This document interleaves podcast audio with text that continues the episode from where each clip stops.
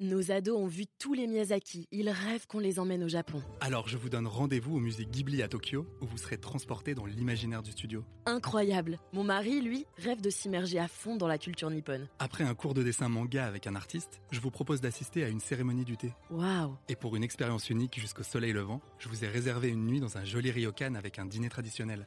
Je nous y vois déjà. Avec Marco Vasco, ne rêvez plus, vivez votre voyage l'esprit libre. Au rendez-vous sur marcovasco.fr pour imaginer votre prochain voyage sur mesure. Les podcasts du Figaro. L'invasion de mai-juin 40 est l'un des pires traumatismes de notre histoire. En 42 jours, l'armée française et tout un pays se sont effondrés. Or, presque aussitôt après, un homme, Marc Bloch, a écrit un grand livre sur cette tragédie. Son titre, L'étrange défaite.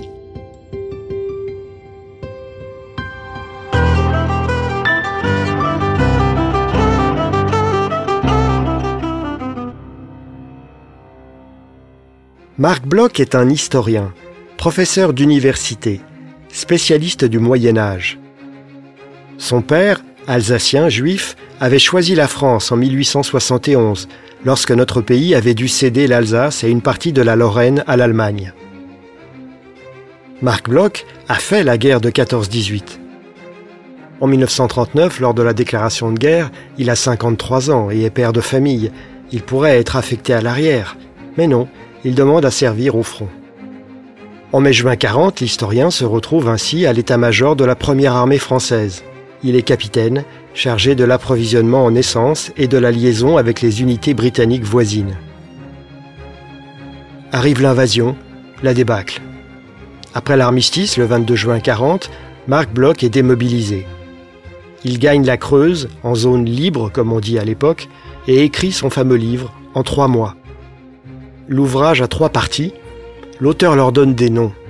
Présentation du témoin. La déposition d'un vaincu. Et examen de conscience d'un Français. L'auteur souligne d'abord la faillite du haut commandement de l'armée française. Il explique le dogmatisme des généraux, leur impuissance à appréhender le nouveau, le battement trop lent auquel on avait dressé les cerveaux, c'est sa formule, alors que les Allemands, eux, avaient le culte de la vitesse. L'historien analyse aussi la bureaucratisation de l'armée, l'obsession de ne pas faire de vagues chez beaucoup d'officiers, le refus d'exercer l'autorité, de peur d'un retour de bâton. En une phrase terrible, l'historien juge que les chefs de l'armée française étaient vieillis, chargés d'honneur, gâtés par une longue vie de bureau et d'habileté.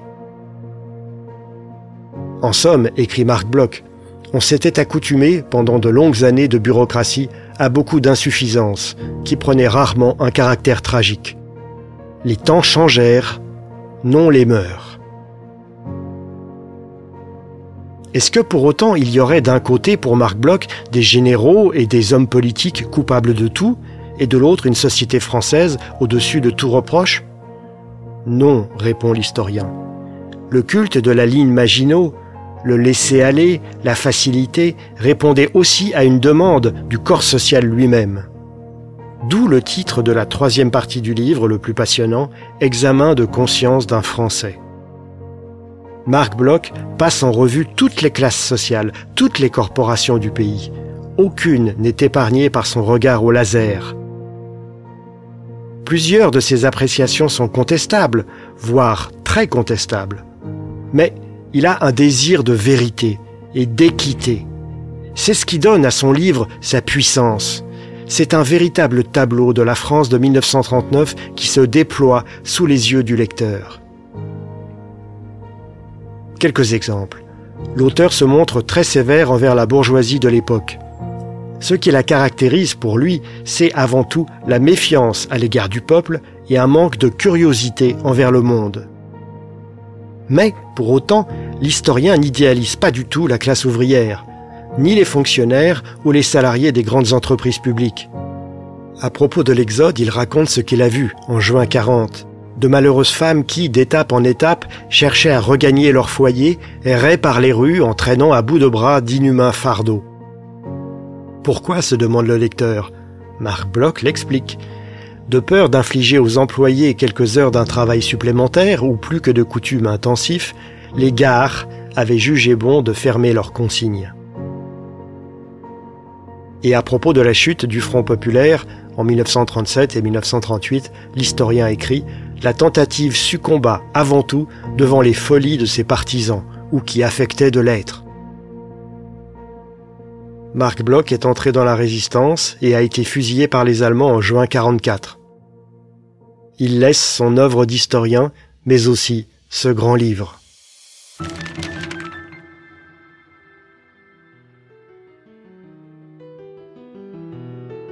Merci d'avoir écouté ce podcast. Je suis Guillaume Perrault, rédacteur en chef au Figaro.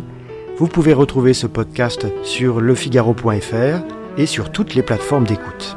À bientôt.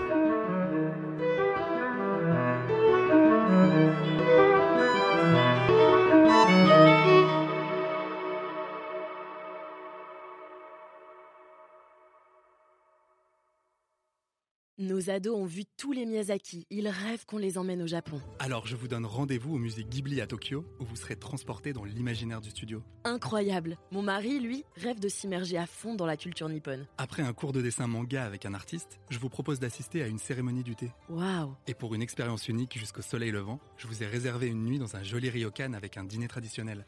Je nous y vois déjà. Avec Marco Vasco, ne rêvez plus, vivez votre voyage l'esprit libre. Au rendez-vous sur marcovasco.fr pour imaginer votre prochain voyage sur mesure.